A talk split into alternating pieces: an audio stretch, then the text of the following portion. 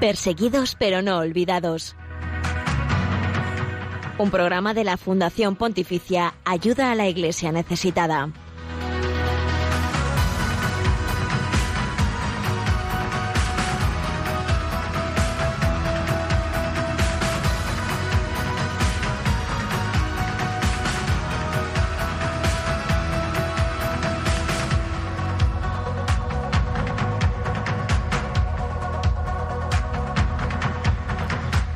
Buenos días y bienvenido a este espacio de Radio María. Les acompaña una vez más Miguel Ángel Sánchez en el programa que damos a conocer la realidad de los cristianos pobres y perseguidos en el mundo por su fe. Sus vidas son dignas de conocer porque son el testimonio vivo de que merece la pena seguir a Jesucristo. Pese a las dificultades, las luchas, los sufrimientos, ellos también son testigos de esperanza, de alegría en esta dificultad. Gracias por acompañarlos a ellos un jueves más.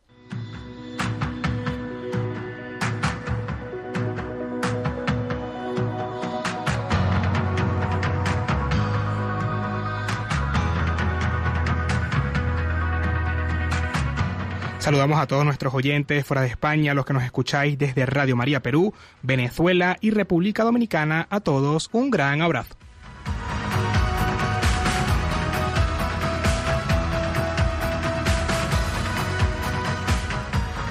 El día de hoy nos acompaña también Pilar Ramos y venía al programa una vez más Pilar.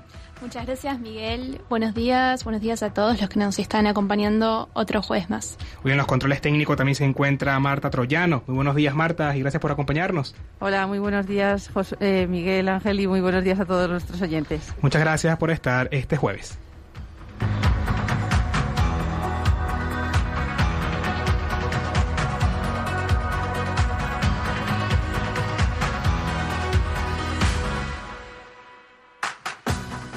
Y hoy 6 de mayo recordamos a Santo Domingo Sabio, que nació el 2 de abril en el año 1842 en la provincia de Turín, en el norte de Italia, en una familia humilde, pero al mismo tiempo muy fervorosa, ya desde tierna edad decidió imitar fielmente a Jesús, alejándose de cuanto lo pudiera alejar de él, con el lema antes morir que pecar. A los siete años hizo su primera comunión y a los doce entró en el oratorio de San Juan Bosco. Bajo la dirección personal del gran santo salesiano, se convirtió en tabernáculo del Señor y en modelo y ejemplo de amor a Dios para los demás. Fue un verdadero apóstol y misionero de Jesús con la simple presencia de su vida. Pedimos su intercesión por todos los niños y adolescentes para que con su ejemplo puedan testimoniar a los demás que se sienten afligidos y tristes.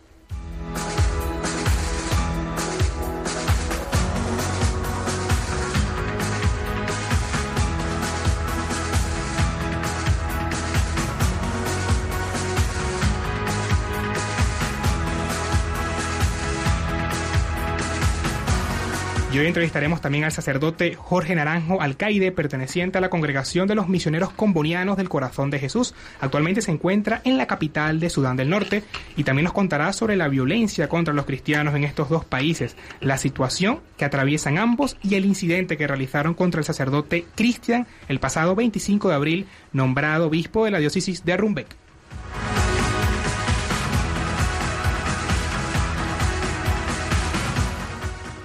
En Testigos del siglo XXI recordamos al padre Tungumbale Baba, mártir de la Eucaristía de la República Centroafricana, que fue una de las 16 víctimas mortales del atentado en la iglesia de Nuestra Señora de Fátima en Bangui el 1 de mayo de 2008. Además, te invitamos a acompañarnos, porque hoy cantaremos al Señor junto a nuestros hermanos cristianos de Sudán del Sur, con un canto muy alegre con ritmos marcados de dicho país. Estos son los canales para que puedas ponerte en contacto con el equipo del programa. Recordamos que podéis seguirnos a través del Twitter en arroba ayuda y que podéis dejar vuestros comentarios con el hashtag perseguidos Radio María. También estamos en Facebook, Instagram y YouTube y podéis escribirnos al correo electrónico del programa perseguidos pero no olvidados arroba radiomaria.es y saludamos a todos los que nos están sintonizando también desde Facebook Live por la transmisión desde Radio María España. A todos un gran abrazo.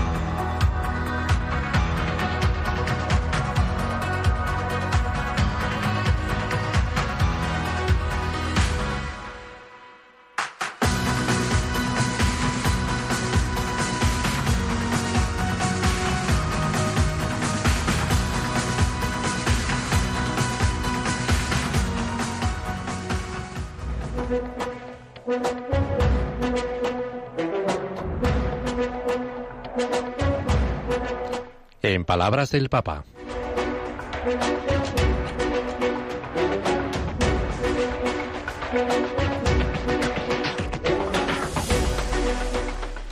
Y escuchamos al Papa Francisco con un mensaje dirigido a la Iglesia en África, como fermento de unidad en las intenciones del mes de mayo del año 2019.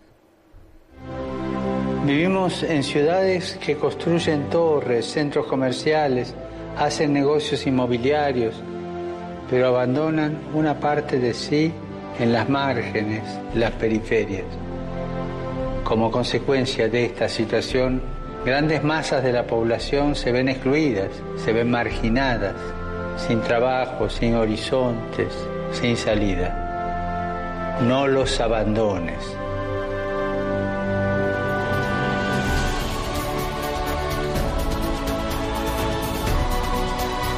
Pedí conmigo por aquellos que están agobiados, especialmente los pobres, los refugiados y los marginados, para que encuentren acogida y apoyo en nuestras comunidades.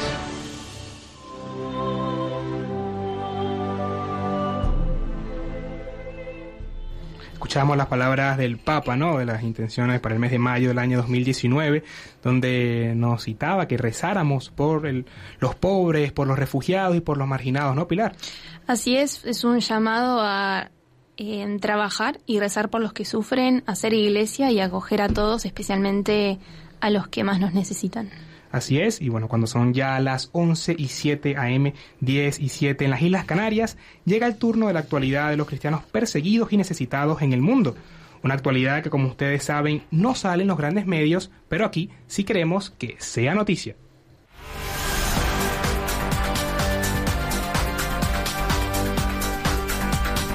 Queremos que sea noticia.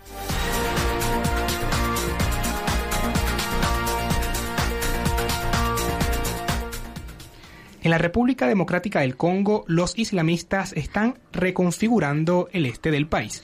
El obispo de la diócesis de Butembo Beni, en el este de la República Democrática del Congo, denuncia la incapacidad de su gobierno para hacer frente a los retos que presenta el país en una entrevista concedida a la Fundación Pontificia.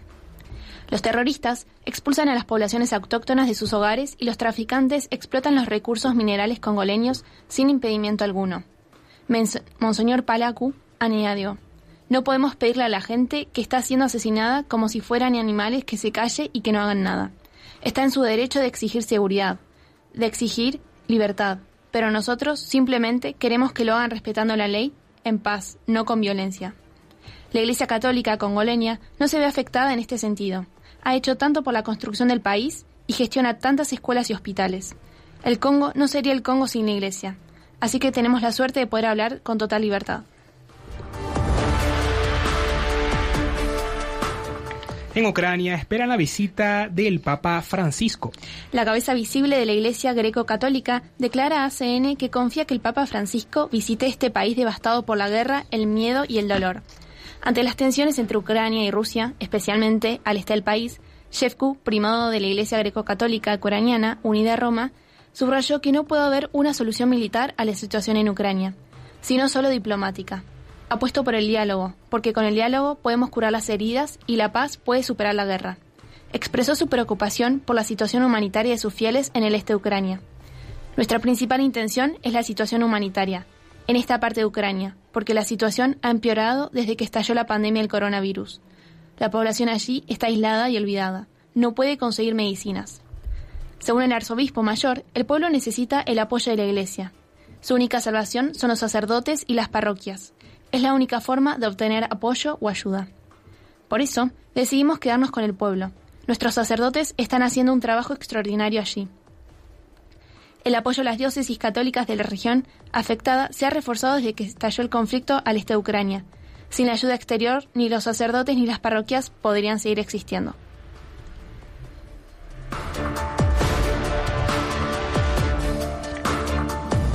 En Nigeria, Rezad el rosario para que se acabe la violencia islamista. En un enérgico llamamiento, el obispo católico de Maiduguri, al noreste de Nigeria, ha instado a los católicos de todo el mundo a que recen el rosario contra el creciente extremismo islamista en África. En su intervención con ocasión de la presentación del informe sobre libertad religiosa 2021 en el Reino Unido, Monseñor Oliver Daesh Doeme dijo en un mensaje de vídeo elaborado para la Fundación Pontificia Internacional Pido a quienes deseen ayudar junto a organizaciones de ayuda como ACN que recen por el fin de la violencia, especialmente el rosario. Según comentó durante años, se han ofrecido oraciones a la Virgen en su diócesis con oración ferviente y la profunda devoción a Nuestra Señora. El enemigo será ciertamente derrotado. Continuó el obispo, cuya diócesis de Maiduguri es una de las particularmente afectadas por el terror del grupo extremista Boko Haram en Nigeria. Según el informe, amplias zonas de África están cada vez más en el punto de mira de redes yihadistas transnacionales como el Estado Islámico y Al-Qaeda. Están uniendo fuerzas con milicias armadas autóctonas con apoyo ideológico y material de Oriente Medio e impulsando su radicalización para establecer provincias del califato.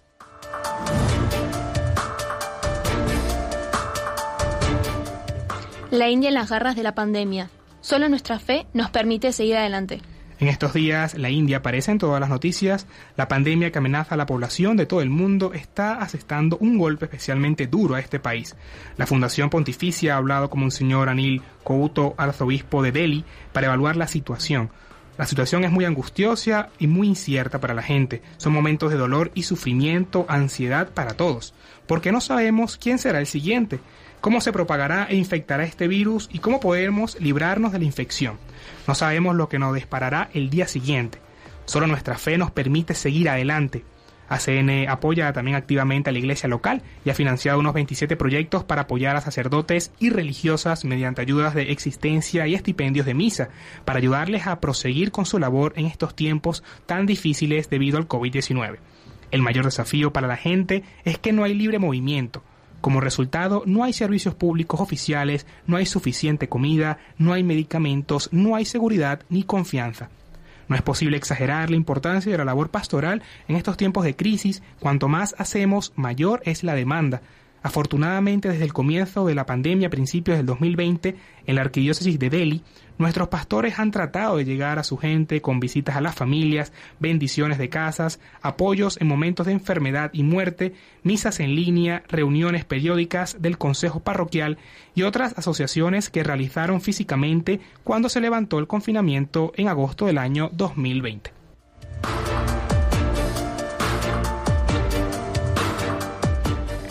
Y hasta aquí toda la actualidad de la última semana sobre la iglesia pobre y perseguida en el mundo. Para mayor información les recordamos que pueden consultar toda esta información en la web ayudalaiglesianecesitada.org. Y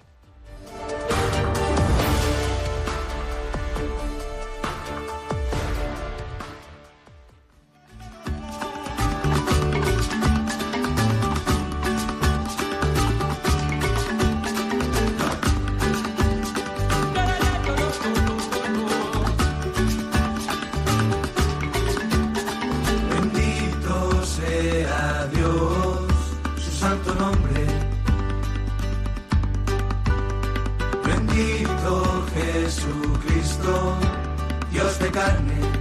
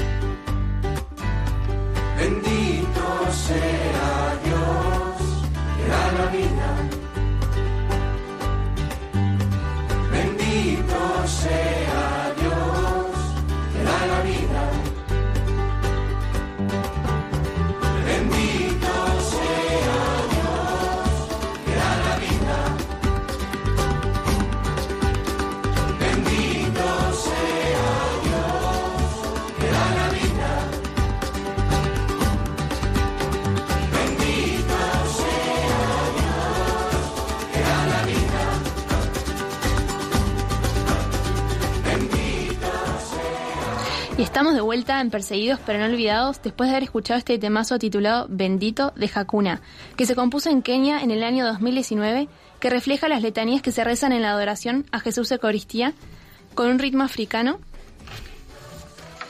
Y como mencionamos al inicio del programa, ya tenemos en línea al padre Jorge Naranjo de los misioneros combonianos. Actualmente se encuentra en Khartoum, capital del Sudán del Sur. Así es, como hemos mencionado anteriormente, el día de hoy tendríamos a el sacerdote eh, Pedro Jorge Naranjo de los misioneros combonianos y bueno, lo teníamos en este momento en línea, estamos tratando de establecer la conexión que en este momento la hemos retomado. Y muy buenos días, Padre Jorge, y bienvenido a Radio María. Muchas gracias, un saludo desde Jartum. Qué bueno tenerlo en el programa. Y bueno, aprovechamos también para eh, preguntarle cómo se vive la fe católica en Sudán actualmente? Bueno, pues aquí en Sudán la vida está marcada ahora por el tiempo de Ramadán, que es un tiempo eh, donde la vida se ralentiza, ¿eh? porque obviamente la mayor parte de la población son musulmanes y, y, bueno, pues están ayunando, se reduce la carga laboral y ahora empezarán a celebrarlo eh, bueno, es un tiempo también muy bonito de visitas a, las familias, ¿no? Eh, como sabéis, los musulmanes ah, ayunan hasta las, aquí hasta las seis y algo y luego se come junto. Y es un, tema, un tiempo en que también tanto los cristianos nos invitan a las casas de los musulmanes a, romper el ayuno con ellos. Y, luego, eh, la semana que viene, que como es de vacaciones por este tema, pues las, las parroquias se aprovechan mucho para hacer actividades pastorales con, los jóvenes o con los diferentes grupos. Efectivamente, padre. Por aquí tenemos también a Pilar Ramos que nos acompaña el día de hoy, que tiene también eh, realizar una pregunta, ¿no? Adelante. Hola, padre, ¿qué tal? Quería preguntarle, em, en cuanto a vivir en un país con mayoría musulmana, ¿cuál es el mayor desafío para usted de ser católico en un país así? Eh, a ver, tiene como todo aspectos positivos y, desafíos, como, como, has dicho, ¿no? Yo me, concentro más sobre los aspectos positivos y entre ellos, por ejemplo, aquí obviamente cinco veces al día pues escuchamos la llamada a la oración.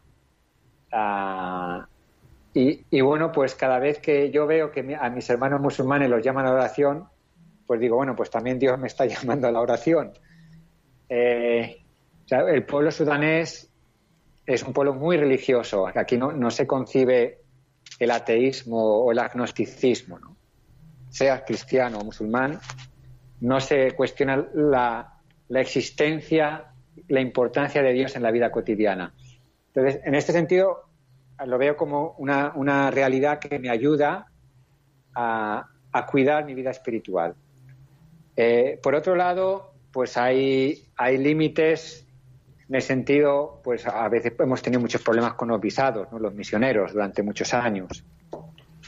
Eh, y, bueno, pues aquí estamos haciendo un trabajo que deberían hacer el doble de personas, pero eh, no podemos traer más o vamos, es siempre ha sido este un desafío, ¿no? El, recelo al misionero extranjero, limitar un poco los números, al mismo tiempo que aprecian la labor que hacemos, sobre todo en el ámbito educativo, de la, de la salud. Eh, obviamente, respecto a acciones de evangelización, pues las podemos hacer en el ámbito exclusivamente, digamos, parroquial.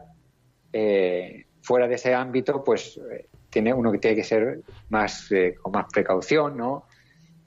y bueno, pues es un ambiente seguramente muy, muy diferente del europeo, con aspectos que desafían, aspectos positivos, pero vamos, por todo damos gracias a Dios por estar aquí. Efectivamente, eh, padre, una pregunta también. Como mencionaba, eh, ¿en este tiempo había un deterioro de la libertad o violencia hacia los cristianos en estos tiempos? Bueno, ahora, por el contrario, eh, estaríamos en un periodo de esperanza, en el sentido de que Sudán ha vivido 30 años de dictadura islamista, que quiere decir que durante 30 años se imponía eh, sobre toda la población sudanesa, independientemente de su cultura o religión, estos dos valores, la, la, cultura árabe y la religión islámica, como si fueran las características de identidad únicas, cuando la realidad sudanesa es una realidad multicultural y multireligiosa, a pesar de que los cristianos somos una minoría. Entonces, esto se veía reflejado tanto en los sílabus escolares como eh, a nivel un poco de la vida ordinaria. la Constitución, pues en práctica, si bien no en el sobre el texto eh, o la vida estaba inspirada por la ley islámica, y, en cambio ahora después de, de la revolución que derrocó el régimen de Omar el-Bashir en el 2019, se está en un periodo de transición hacia una democracia y, se está eh, un poco cuestionando cuál debería ser la relación entre la religión y el Estado, cuál sería el, lugar de la ley islámica en este nuevo Sudán. Por lo tanto, ahora hay un ambiente en el que se puede discutir y hablar de estos temas que antes eran temas tabú, eran temas que no se podían tocar.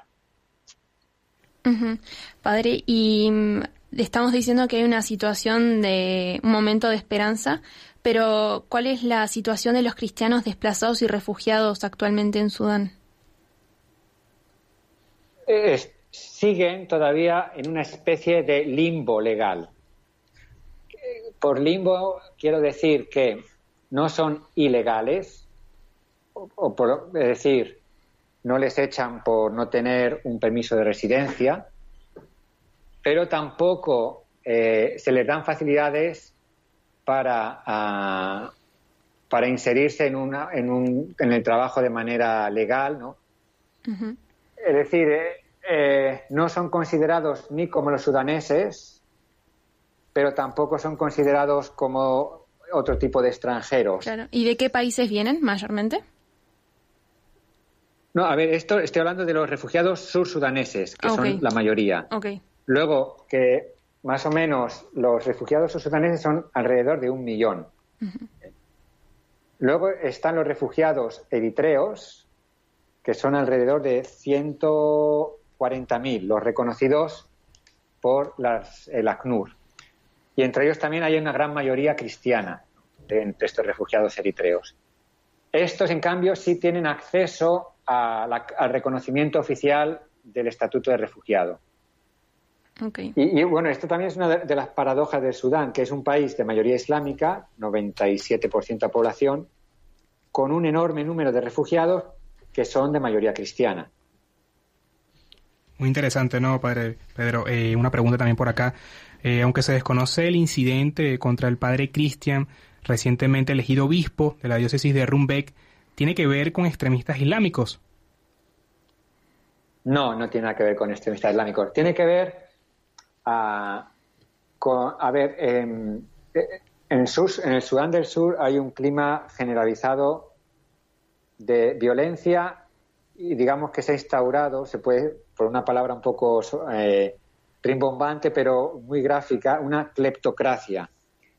Es decir, que hay una élite en el poder, eh, normalmente ligada a una tribu, que acapara o intenta acaparar los recursos y, por lo tanto, los miembros de estas tribus reaccionan contra esta realidad y hay muchos conflictos intertribales. En, uh, en Rumbek, la diócesis de Rumbek, la mayor parte de la población es de la etnia dinka. Pero esta misma etnia dinka está dividida en clanes. ¿De acuerdo? Y, y entre estos clanes también hay tensiones y conflictos. Uno de los clanes es el que ocupa el poder político de, de Rumbek. Y seguramente también querían el poder eclesial.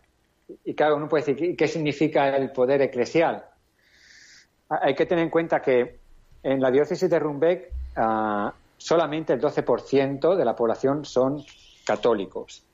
Pero la Iglesia siempre ha hecho un gran labor a nivel de a través de proyectos educativos o sanitarios. Obviamente esos proyectos la construcción de hospitales, escuelas, mueve recursos, tanto económicos, posiciones de trabajo y, obviamente eh, un poco uniendo la mentalidad, digamos, tribal con este sistema que es un poco como un sistema mafioso, ¿no? Un clan que se apodera del poder y quiere acaparar todos los recursos, pues es esta la realidad que estaba detrás de este atentado contra el padre Cristian Carlasare, el, que debía ser ordenado como obispo de Rumbeck el día de Pentecostés. Eh, padre Pedro, y la labor actualmente que está llevando la iglesia, como comentaba, con los hospitales también, con la educación, y ese servicio pastoral que la congregación actualmente, los comunianos presta actualmente en la comunidad, ¿puede comentarnos un poco? Yo, eh, yo estoy a 1.500 kilómetros de Rumbeck, pero hace 10 años trabajé en la diócesis vecina de, de Guau. Y, tenemos que pensar que tanto Rumbeck como Guau, en modo general, Sudán del Sur, carece de manera prácticamente total de infraestructuras. Eh, es decir, no hay carreteras de asfalto, no hay hospitales, no hay escuelas, o son muy insuficientes para la demanda que hay. Eh, porque el país está destrozado por años de guerra. Eh, y un la Iglesia, como buen samaritano, pues eh, intenta ah, venir al encuentro de la población a través de la necesidad de la educación que tienen, de, las, de, la necesidad de, servicios sanitarios, eh, aparte de la actividad que allí es fundamental, sobre todo en esta diócesis de Rumbeck, de reconciliación y justicia y paz. Es decir, de promover formas para resolver los conflictos existentes entre los diferentes clanes y tribus basados en el Evangelio. Y es un poco ese es el trabajo que, intenta hacer la Iglesia. Claro. Padre, y en relación a la mediación del Papa Francisco con los líderes políticos de Sudán del Sur, ¿ha habido alguna manera mm, una estabilización del país gracias a eso? Aquí, eh, tanto en Sudán como en Sudán del Sur, la imagen eh, del Papa besando los pies de, los representantes de las diferentes partes en conflicto, como implorando eh, que se comprometan por la paz, chocó muchísimo. Ha sido una imagen más que, digamos, las negociaciones o los discursos que se hayan podido haber hecho, esa imagen ha tenido una fuerza inmensa. Eh, para muchos cristianos ha, revelado la verdadera naturaleza de, de, Cristo, que vino a servir y no a ser servido. Pero también para otros era inaceptable que el Papa, el vicario de Cristo, eh, se humille, ¿no? Es de esa manera delante de esas personas, que especialmente para muchos no son consideradas como buenas personas porque tienen detrás tantas muertes, ¿no? A causa de la violencia. Es decir, eh, esa imagen ha causado toda esta reflexión que a mí me parece eh, muy positiva. Bueno, muy importante lo que nos comentaba. Eh, también tenemos otra pregunta por acá eh, que queremos realizarle. Sí, a pesar de la situación actual, ¿es que siguen surgiendo nuevas vocaciones a la vida consagrada? Las vocaciones que surgen son en las zonas donde existe una estructura familiar. En cambio, en otras zonas donde la guerra ha destruido la estructura familiar y causado la separación, porque nuevamente en esta zona de Sudán del Sur, eh, a causa de la guerra, las familias se han dividido. Es decir, muchas veces eh, los hombres han, se han quedado combatiendo, la madre buscaba refugio, muchos, o sea, nosotros aquí en Sudán, que es el país vecino en el norte, eh, recibimos miles y miles de madres que vienen con los niños sin un marido. Entonces, esta falta de experiencia de la familia de modo completo y, este, este, también desarrollarse en un contexto de violencia deja muchas heridas. Y ahí la verdad es que la vocación encuentra mucha dificultad. en cambio, en zonas, por ejemplo, como en la ciudad de Guau, también al sur, donde por lo menos lo que era la ciudad eh, había más tranquilidad incluso durante los años de guerra y ah, por lo tanto experiencia de familia es una de las zonas más ricas en, vocaciones. Por lo tanto, vemos cómo hay una relación muy estrecha entre esta eh, experiencia de vida familiar posible gracias a la paz y la falta de vocaciones donde no hay experiencia de, familia, de amor en familia. Y a pesar de todo esto, ¿ve alguna esperanza o algún mensaje que desea enviarles a todos los oyentes de Radio María? Eh, pensando en las... Porque nosotros en Sudán y Sudán del Sur formamos una sola conferencia episcopal. En este sentido, podemos decir que somos una iglesia, a pesar de que estamos en dos países, ah, pero somos dos realidades muy diferentes. De la parte, digamos, sudanesa, ahora hay, un, hay gran esperanza eh, con esta nueva, nueva reflexión, por ejemplo, que se, que se está abriendo aquí en Sudán sobre la apertura a la multiculturalidad y la multireligiosidad. O sea, esto, esto es un aspecto muy positivo. Y, y luego, en relación al sur, la esperanza viene de decir, bueno, la gente, el pueblo está harto, está cansado de la violencia, de los años de guerra. Eh, y, lo que es el pueblo clama una nuevo, un nuevo liderazgo capaz de sentarse a resolver los problemas sin las armas. Entonces, e, e, este hartazgo, digamos, de la gente, por un lado, y esta nueva realidad que se abre en Sudán, pues son signos de, de esperanza para el futuro.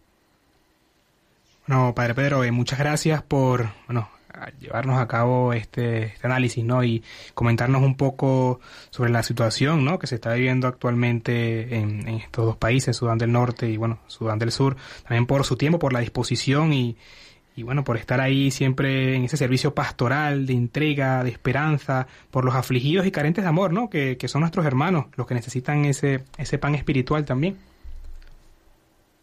Muy bien, pues muchas gracias a vosotros. Y nada, un saludo a todos los oyentes eh, de Radio María, en particular de, los de los programas que hacéis desde Ayuda a la Iglesia Necesitada y a todos los bienhechores también de Ayuda a la Iglesia Necesitada. Eh, vuestra oración es un tesoro para nosotros, la sentimos, nos sentimos apoyados por vosotros y, y bueno, pues animaros a que continuéis rezando por nosotros como misioneros y por esta iglesia que sufre en, estos dos países, en Sudán y en Sudán del Sur. Amén, Padre. Bueno, muchas gracias.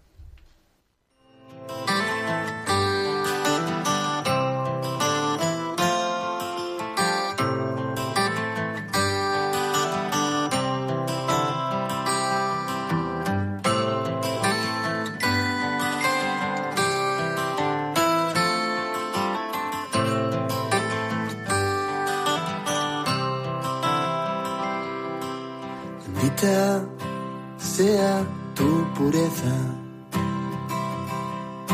y eternamente lo sea, pues todo un Dios se recrea en tan graciosa belleza.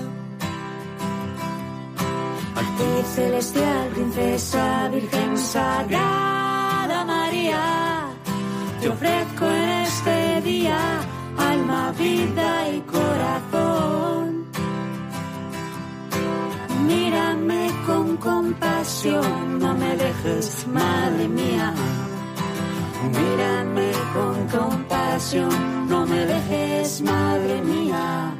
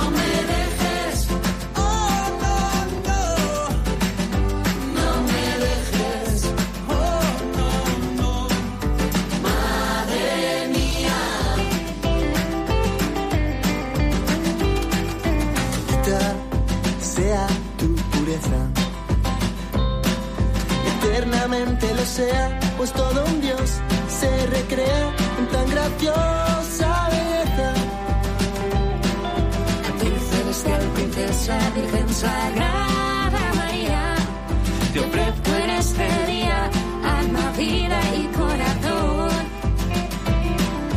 Mírame con compasión, no me dejes, madre mía. Mírame con compasión, no me dejes, madre mía.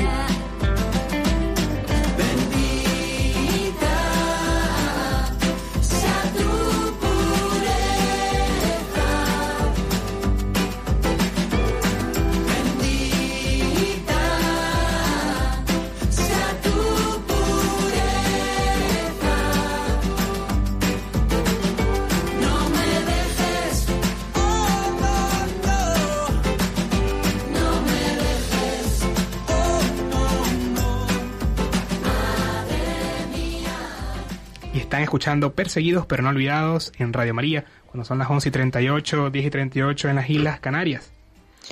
Pueden seguirnos a través de Twitter en arroba ayuda a la iglesia necesitada y dejar sus comentarios con el hashtag perseguidos Radio María. También estamos en Facebook como Ayuda a la Iglesia Necesitada, en Instagram y por supuesto también en nuestra cuenta de INR ORG de YouTube, donde vais a encontrar todos los vídeos que ponen rostro a todo lo que os contamos aquí en Radio María. Y también podéis escribirnos al correo del programa en perseguidos pero no olvidados arroba radiomaria.es. Por supuesto, y aprovechamos también de saludar a todos los que nos sintonizan el programa por el Facebook Live de Radio María España. Muchas gracias por su sintonía y por estar ahí día tras día. Y es el momento del testimonio de la semana. Como tenemos la mira puesta en el continente africano, recordamos al padre Tongo Umale Baba, mártir de la República Centroafricana.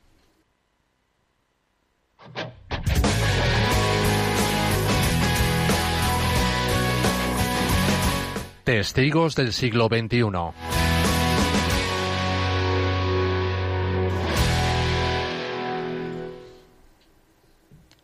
El padre Tungumala Baba era uno de los sacerdotes más longevos del país.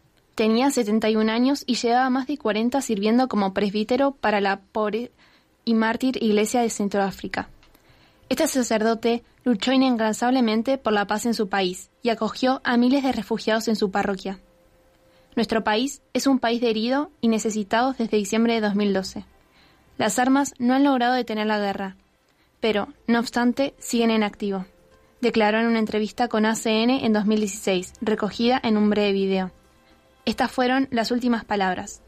Ante la violencia motivada por la intolerancia religiosa en su país, el sacerdote pidió que rezáramos por la paz.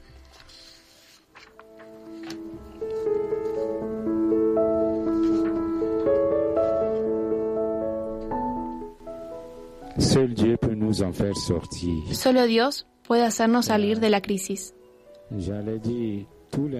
Se han usado todos los métodos humanos, pero la paz no regresa.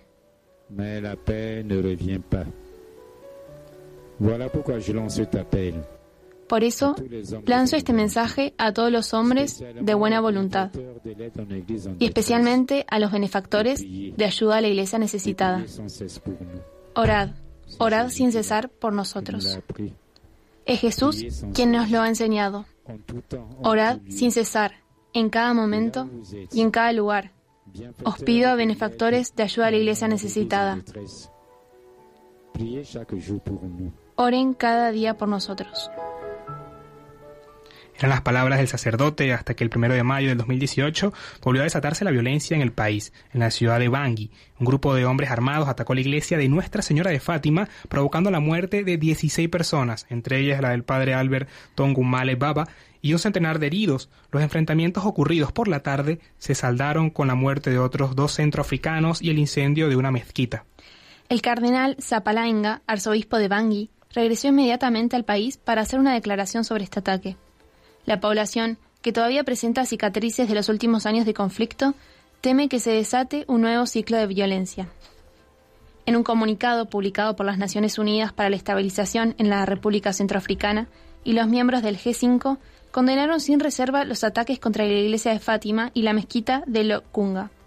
Y recuerdan que la manipulación de la religión para servir a los intereses de grupos criminales es inaceptable. Por ello, invitan a los centroafricanos a resistir a las manipulaciones que pretenden hundir de nuevo al país en la trampa de la violencia y de la venganza. La situación de la libertad religiosa en República Centroafricana se deterioró en el periodo inmediatamente posterior a 2012, según publica el informe de libertad religiosa en el mundo. No obstante, a pesar de los diferentes ciclos de violencia motivada por la intolerancia religiosa desde principios de 2016, se ha ido observando un movimiento gradual hacia la estabilización política y social. Esto se debe fundamentalmente a las elecciones legislativas y presidenciales pacíficas y creíbles que han señalado la transición política hacia unas nuevas autoridades democráticamente elegidas. Se ha reducido el número de incidentes de violencia interreligiosa, discriminación y muchas comunidades se han comprometido en procesos.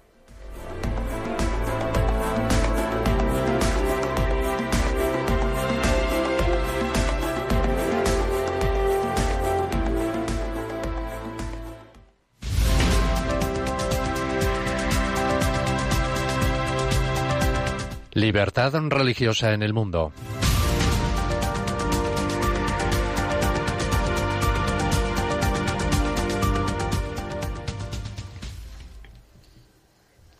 Oficialmente República de Sudán del Sur, ubicado en África Oriental, con capital en la ciudad de Yuba, su actual presidente es Salva Kiir desde el 9 de junio del 2011.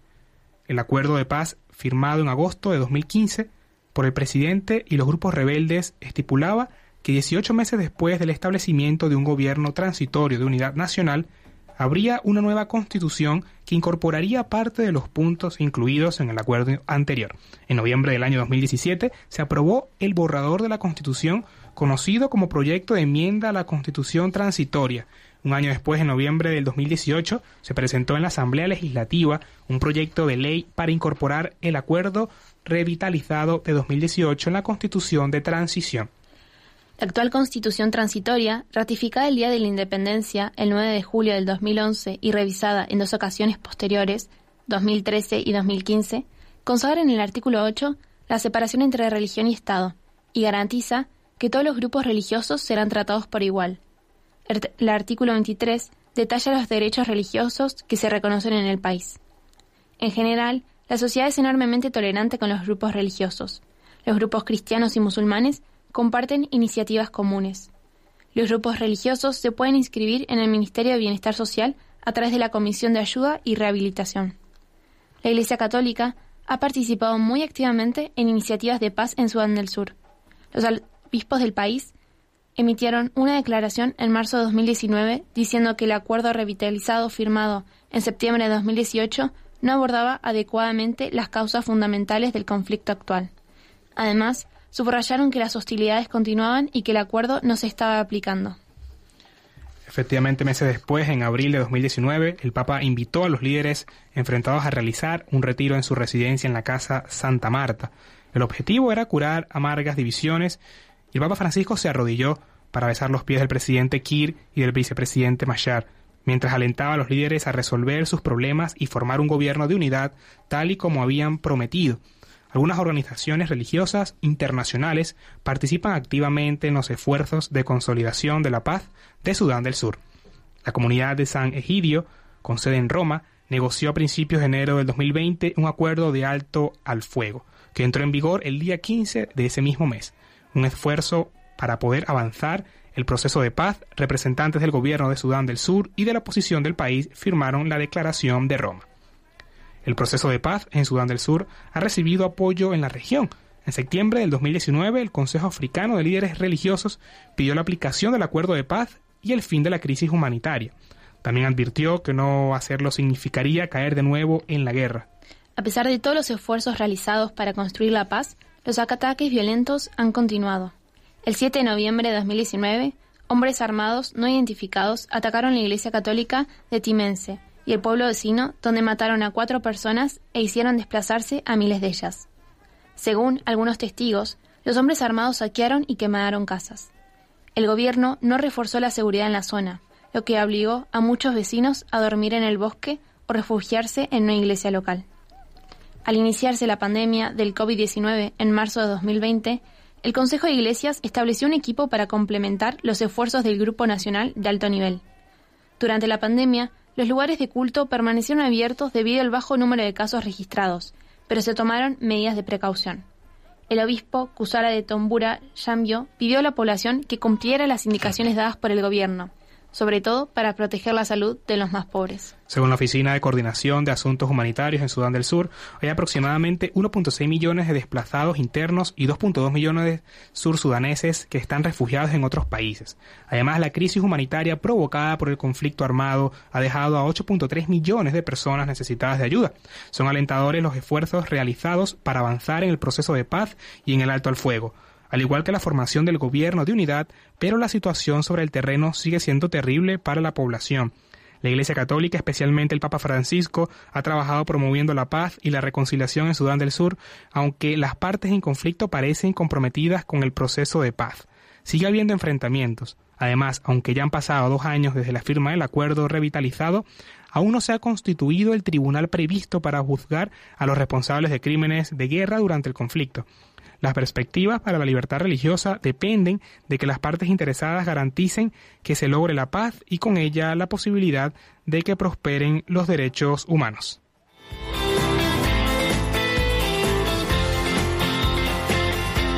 Cantad al Señor todos los pueblos.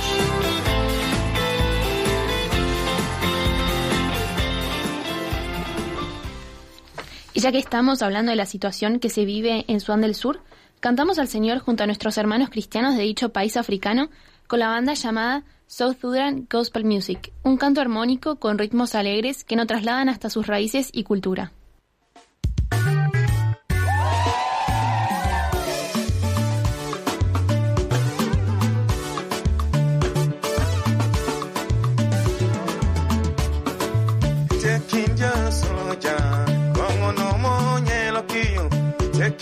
Saluja.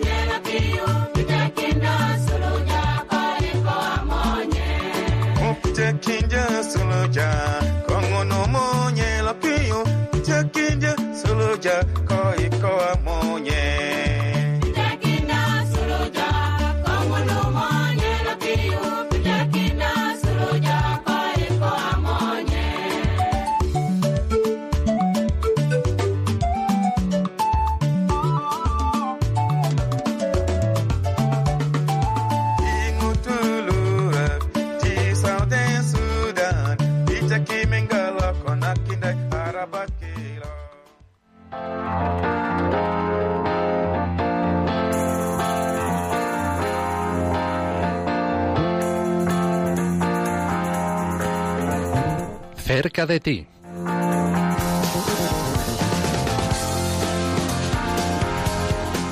Estamos de vuelta en Perseguidos pero no olvidados, en la sección Cerca de ti. Vamos a hablar un poco de los próximos eventos que tenemos pautados para la fecha. Tenemos uno para el día de hoy, 6 de mayo, en Vitoria, donde se va a llevar a cabo en la aula San Pablo, en el Obispado de Vitoria. Contarán con la presencia del excelentísimo reverendo señor don Juan Carlos Elizalde, obispo de Vitoria, donde están todos cordialmente invitados, ¿no? También, Pilar, tenemos por ahí otro próximo evento en Valladolid, ¿no? También en Valladolid, el día 20 de mayo, va a estar también acompañado por el obispo. Y todo esto dentro del marco de la presentación del informe de libertad religiosa que se dio a fines de abril, eh, que es un informe que se realiza cada dos años para analizar la situación de la libertad religiosa en muchos países del mundo.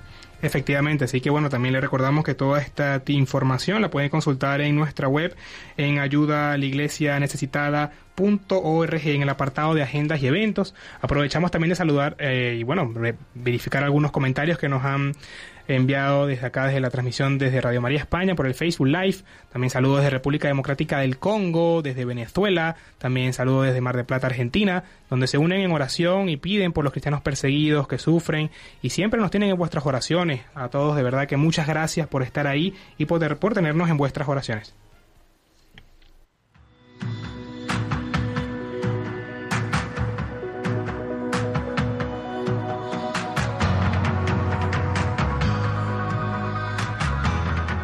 Y suena ya la sintonía que nos recuerda que hemos llegado al final de este programa tan colorido, hoy en el que hemos viajado de una punta a otra del mundo, con el testimonio del padre Pedro Naranjo Alcaide, quien es misionero comboniano que se encuentra en la capital de Sudán del Norte.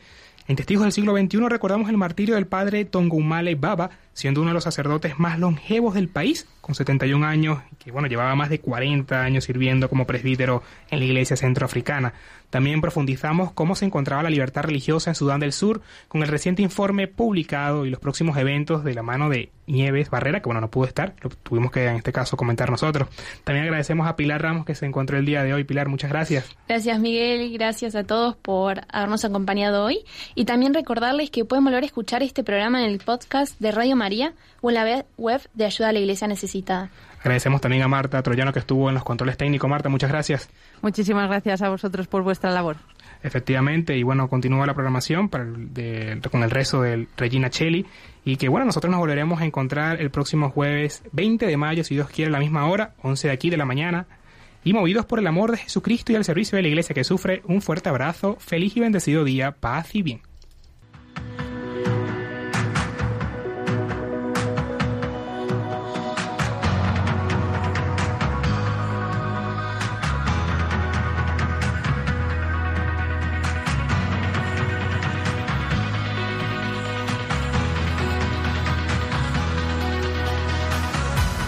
Han escuchado Perseguidos pero no olvidados. Un programa de la Fundación Pontificia Ayuda a la Iglesia Necesitada.